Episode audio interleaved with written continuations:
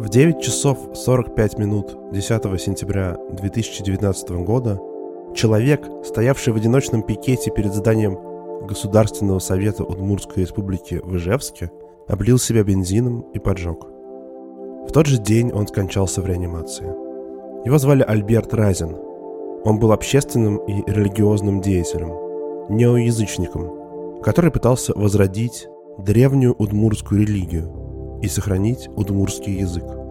В пикете он стоял с плакатом, на котором на удмуртском было написано «Если завтра мой язык исчезнет, то я готов сегодня умереть». Это была переведенная цитата из дагестанского поэта Расула Гамзатова. Разин протестовал против языковой политики Российской Федерации. До этого был принят закон о добровольном изучении национальных языков в школе – Людям, далеким от языкового активизма и судьбы национальных языков в России, может показаться, что это какой-то положительный закон. Добровольное изучение. Это же хорошо. Но на самом деле это закон, который убивает языки России. Потому что русский язык остался в школах обязательным, а местные языки, наоборот, стали факультативными. И ученики по разным причинам вынуждены от них отказываться. На кого-то давит капитализм, ведь для конкуренции в современном обществе нужно учить язык, который поможет найти работу. Например, английский. Кого-то достаточно загружает и русский, и у него нет времени учить еще один язык. Кто-то просто по молодости не проявляет интереса к родной культуре, а потом вырастает, и как будто бы уже становится поздно. И так далее. Русификация, которая продолжается на территории нашей страны, это эхо и останки все той же империи, о которой я регулярно рассказываю в подкасте – вы можете сказать, «Эй, я слушаю жуть для мистических историй, причем тут это?» Но на самом деле удмурский язык и Альберт Разин имеют прямое отношение к тому, что я хочу сегодня рассказать. О магии, о старой вере, об удмурских знающих людях, своего рода шаманах. Помимо того, что Альберт Разин занимался языком, он еще называл себя шаманом древней традиции Туно. Проводил языческие обряды, приносил в жертву животных – устраивал и участвовал в молениях в священных рощах. Если вы слушали раньше «Жуть», вы знаете, что я иногда об этом говорю. Язычество, а точнее даже древние религии народов России, древние верования – это что-то, что еще живо. Может быть, оно эволюционировало, видоизменилось, но мы не живем в исключительно христианской, исламской, буддийской стране. Корни все еще в земле. Песня древности все еще звучит – Слово «туно» все еще что-то значит. Привет. Меня зовут Гриша Пророков, и это подкаст «Жуть».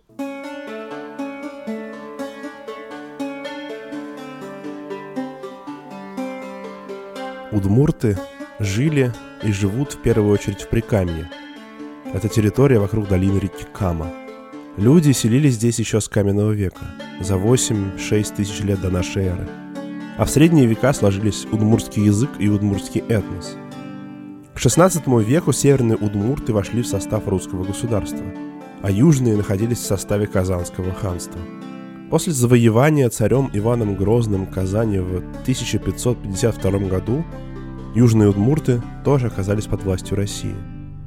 Я часто так рассказываю про какой-нибудь народ в жуте, мол, и вот в таком-то веке они присоединились к России – как будто это что-то нейтральное, а потом они зажили тихо и мирно. Но, конечно, это никогда не так. Империя всегда подчиняла себе людей, брала с них разного рода налоги, вторгалась в местную культуру и традиции, и это часто было трудно и тягостно. Можно взять просто несколько штрихов из 18 века.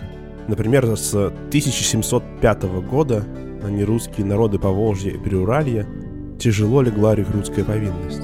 То есть людей насильно брали в армию. Такой был налог. Для удмуртов это было крайне непросто, потому что они часто не знали русский язык. Они просили заменить эту повинность денежной податью, но государству нужна была армия. Примерно в то же время в Петровскую эпоху сменилась конфессиональная политика. Государство перешло к насильственному насаждению христианства. Крещенные удмурты награждались льготами, а те, кто, как было написано в документах, остался в языческом суеверии, наоборот, должны были за них платить подати. В конце концов, в XVIII веке в Прикамье и Приуралье несколько раз вспыхивала волна крестьянских восстаний, и удмурты принимали в них активное участие. Я рассказываю это, чтобы подчеркнуть, что история присоединения этого народа к России не была добровольной или мирной. Христианство начало проникать к удмуртам еще в 13-14 веках. Тогда на эти земли пришли первые русские переселенцы, которые искали вольную жизнь среди лесов вдали от княжеской власти. Но полноценная миссия и, конечно, своя епископская кафедра были учреждены в Вятской земле, а это историческая область Руси, где жили удмурты, только после того, как удмурты попали под власть русских – Тогда же началось обращение местных жителей в христианство.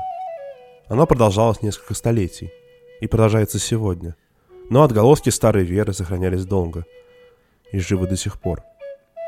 Вот что в своем донесении в 1831 году писал миссионер Стефанов. При селе Верхокосинском сберегаются развалины одного древнего языческого молитвенного чума.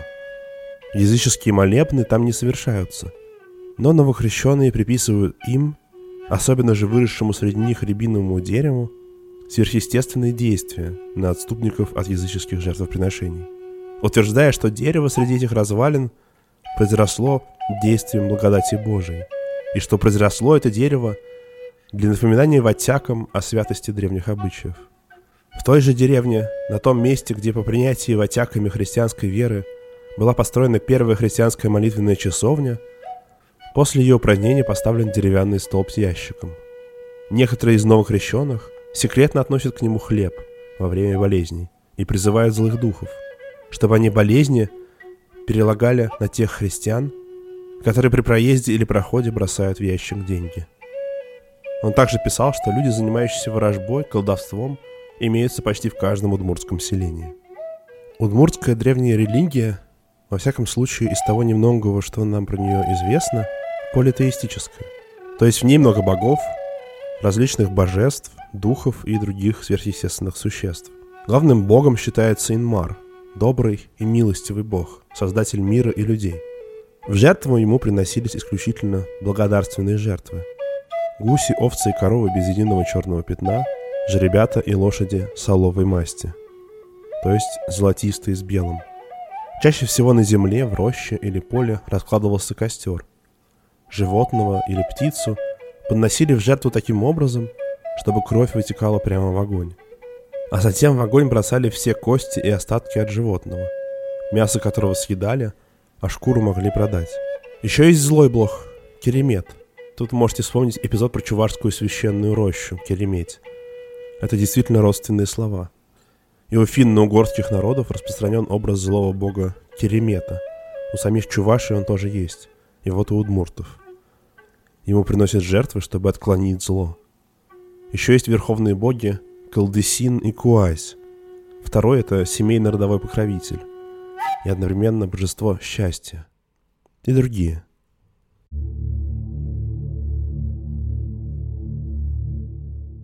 Удмурты знают несколько разновидностей людей, обладающих волшебными силами и тайными знаниями. Это знахари Пеллескись, колдуны Видин — жрецы Весесь, но самые могущественные Туно.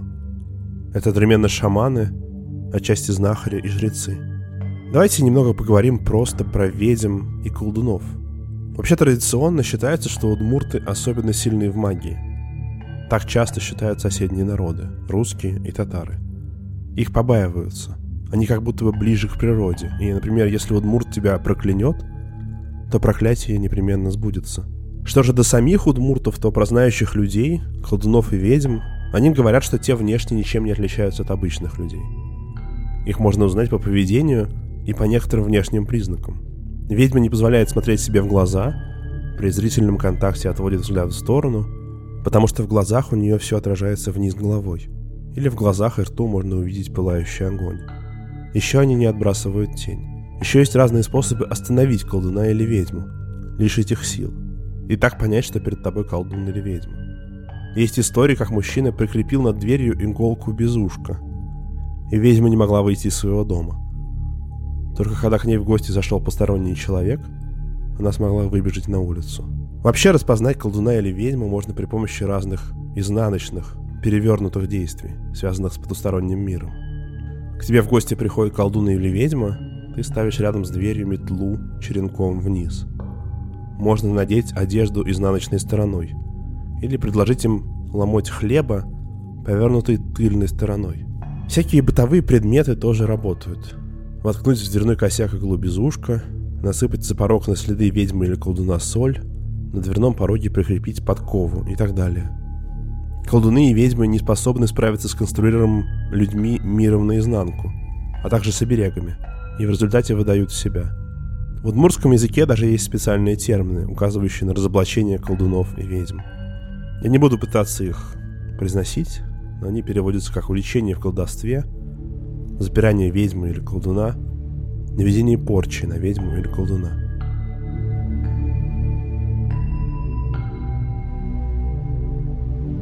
Еще колдуны и ведьмы могут менять облик, превращаться в животных и людей.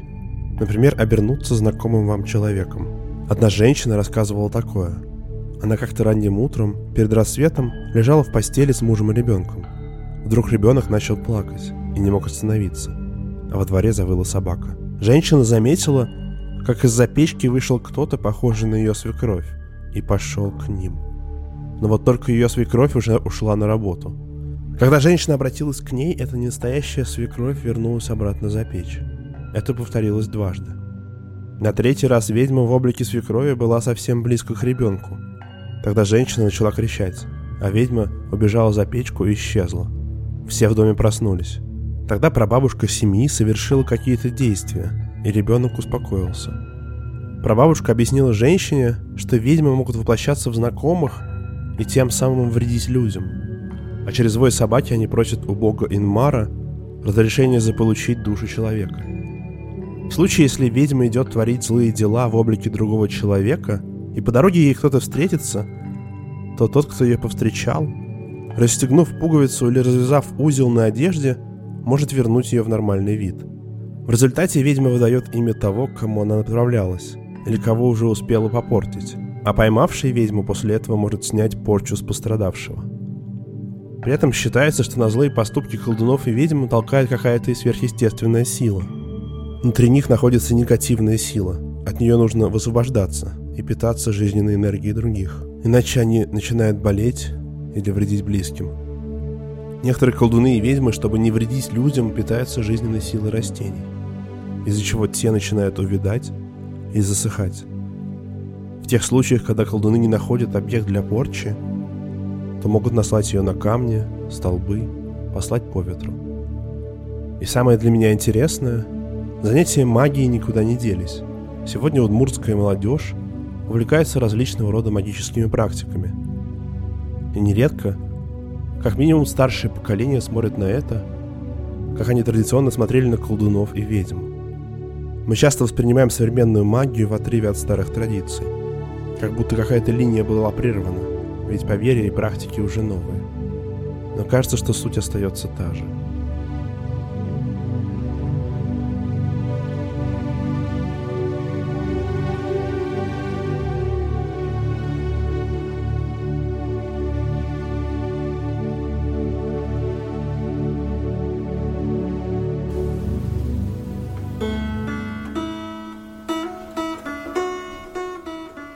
Во многих человеческих культурах есть общая константа.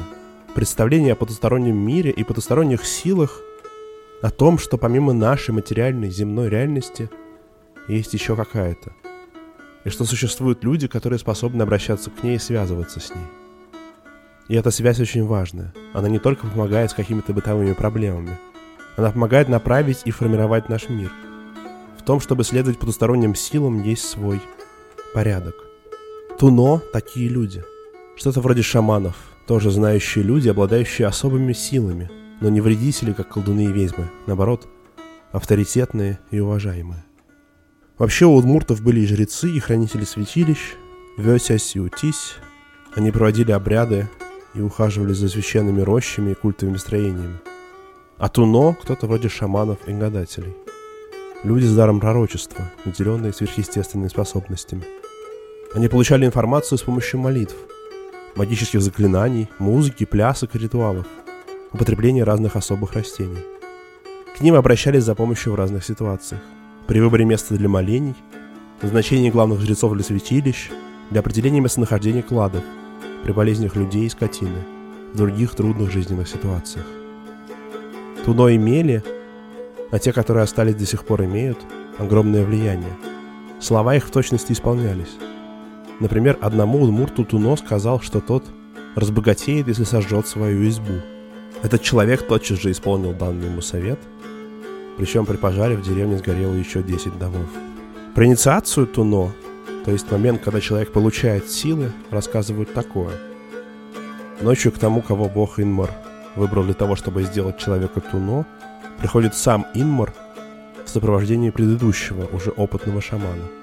Он выводит ученика, играя на гуслях, в поле или к огромному оврагу, к широким рекам, через которые натянуты струны. Там посвящаемый видит 77 елей. Тот туно, который сможет сосчитать хвою этих елей, получает силу насылать порчу и лечить людей. У оврага глубиной 77 саженей, наполненного слюной туно, чародей получает вредоносную силу. Туно должен проплясать на натянутых струнах и не упасть. Только тогда его можно считать прошедшим испытанием. Есть и другие рассказы. Говорят, что обучение навыку туно происходит медленно, постепенно. Человек может просто жить, а потом его соседи начинают замечать, что его поведение становится все более необычным. Он теряет рассудок, бьет себя, кричит и так далее. Так можно догадаться, что сосед проходит обучение.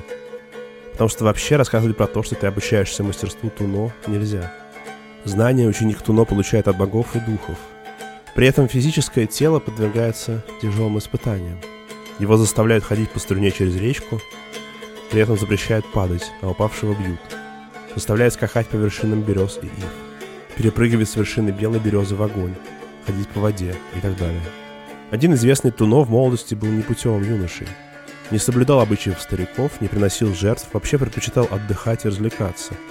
Но однажды ночью он заблудился около священной рощи, и к нему стал приходить сам великий бог Инмар. Этот бог находил его везде. В доме, в бане, и учил его, как и где приносить жертвы, как молиться, как помогать больным. По мнению местных удмуртов, в период такой учебы у молодого человека проявлялись признаки сумасшествия. Кажется, что для того, чтобы наладить связь с тонким миром, нужно попасть в какое-то экстремальное состояние, отбросить привычное человеческое. Но в качестве награды за это Туно получает способность видеть то, что не видят другие.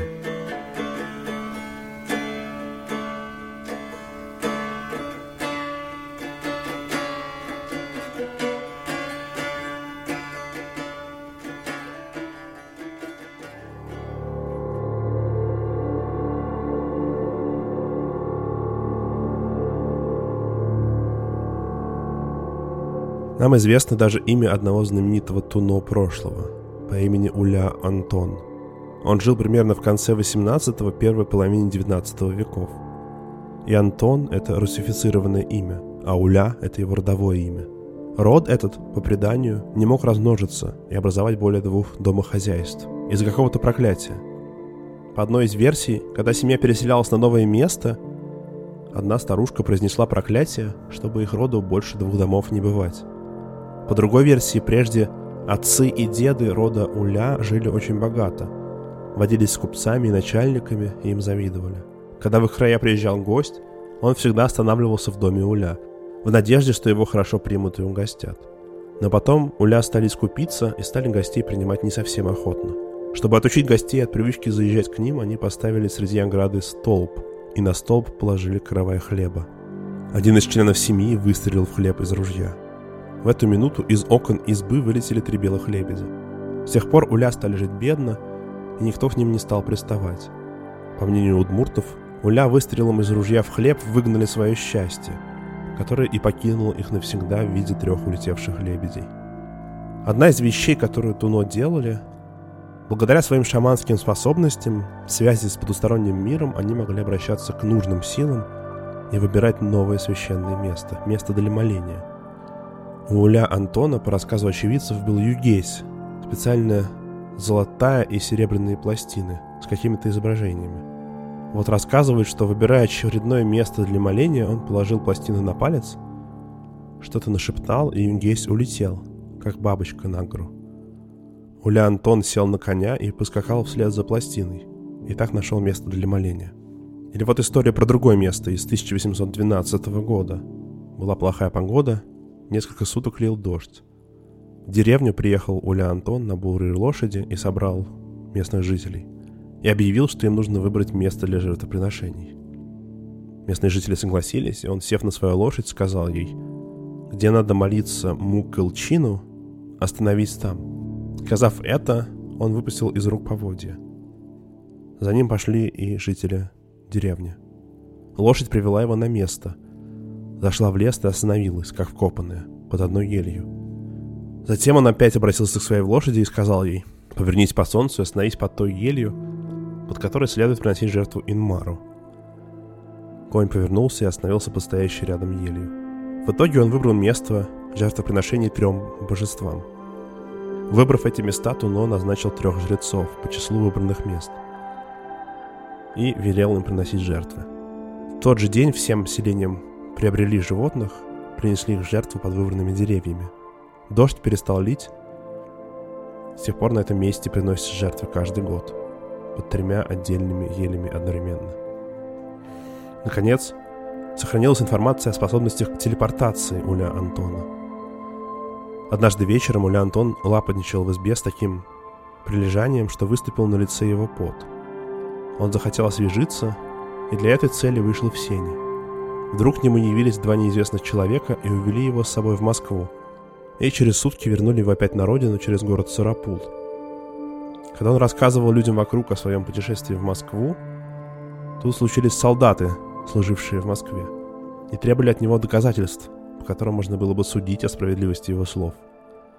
Антон, к удивлению всех, начал перечислять здания, памятники, Кремль и так далее – я обрисовал их так ясно, что солдаты не могли не прийти в изумление. Между тем, про Москву он знал только по одним слухам.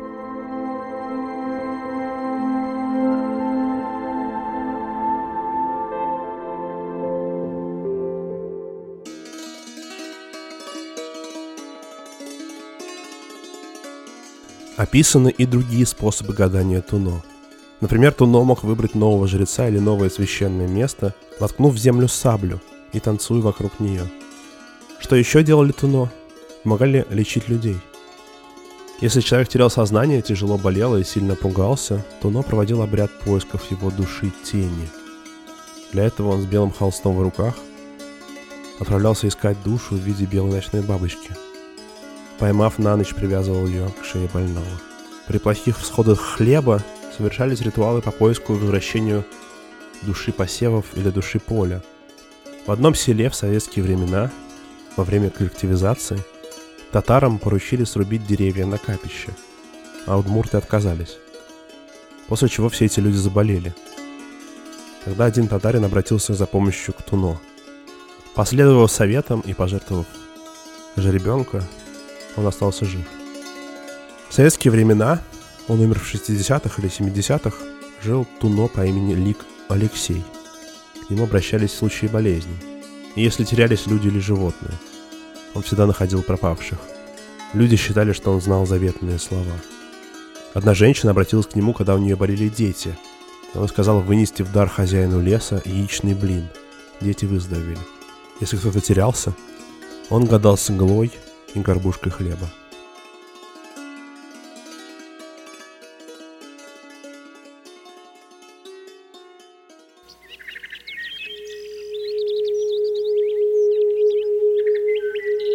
Туно хранили информацию прошлых поколений и были хранителями традиций. Они говорили о силе удмуртской веры, о каре богов за надругательство над святынями. В общем, на них во многом держалась преемственность удмуртской культуры. Сегодня все это размыто. Настоящих продолжателей традиции Туно как будто бы не осталось. Они стали ближе к просто знахарям. Граница между специалистами по гаданию, врачеванию, колдовству стерлась. Сегодня это уже не люди, которые связываются с тонким миром, видят больше других, напоминают людям, что то, что мы видим вокруг, это не все, что существует. Сегодня они ближе к обычным экстрасенсам.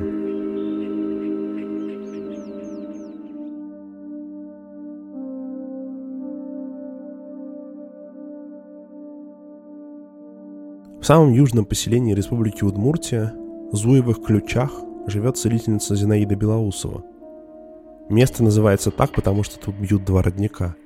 Они называются Святой и Гремячий и считаются целительными. Много лет назад Зинаида Белоусова переехала из деревни Брыгында и взяла под защиту местность. Выкупила на окраине деревни несколько участков, сделала ферму и много лет лечит всех, кто обращается к ней за помощью. При этом местные говорят, что эту землю она тоже охраняет. Например, здесь нельзя охотиться или вести раскопки. Как рассказывает Белоусова, дар ей передала другая знахарка. Молодая Зинаида тогда работала в школе, а еще парт-оргом в колхозе и ходила по старикам, выясняла, нужна ли им помощь. Пришла к старой знахарке, та попросила ее сделать какие-то записи. Мол, плохо себя чувствует и надо передать знания – Три дня молодая Белоусова записывала за знахаркой слова. Это были заговоры. На третий день она попросила подойти. Взяла за руку и сказала «Спасибо, что меня послушала». То есть передала силы. И через день она умерла. Потом Зинаида Ивановна пережила сердечный приступ, но врачи из больницы не могли ей помочь. В это же время в ее деревню приехали три братья-целителя. Она пришла к ним за помощью, и они сказали, что она вылечит себя и будет лечить других – Зинаида Ивановна ходила к ним каждый день, они передали ей дар целителей. В деревне тут же об этом прознали и стали приходить к ней за помощью. Она решила попробовать. Достала свои записи заговоров и сделала, как написано. По словам Зинаиды Белоусовой, она видит болезнь в человеке, как темное пятно. Несмотря на то, что целительница живет на юге Удмуртии, в удмуртском поселении, она Марийка. И таких, как она, в Удмуртии очень много – Несмотря на то, что настоящих Туно уже не осталось, и связь с прошлым, а также, видимо, связь с потусторонней реальностью теряется, Удмуртия все еще считается каким-то особенным местом, которое притягивает людей, знающих, с разными сверхъестественными способностями и дарами.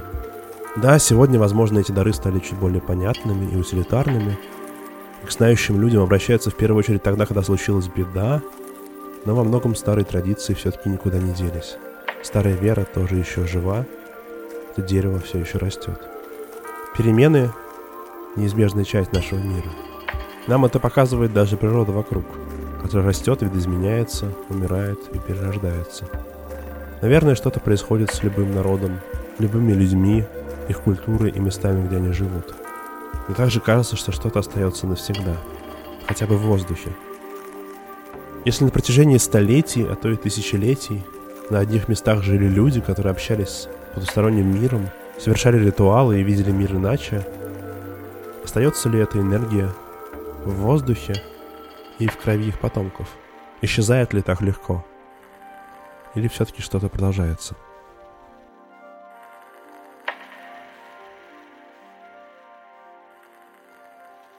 Спасибо, что послушали. Меня зовут Гриша Пророков. Этот подкаст называется «Жуть». Если вы слушаете его там в каком-то приложении, где можно ставить оценки, например, Apple, пожалуйста, поставьте оценку, напишите отзыв, я все читаю. Если вам хочется помочь тому, что я делаю, можете сделать это при помощи Patreon. Заходите на patreon.com slash. Я там публикую небольшую подборку дополнительных материалов, текстов, иногда фото и видео к выпускам жути. К этому выпуску будет несколько научных статей, потому что про удмурскую веру и магию написано довольно много. До встречи.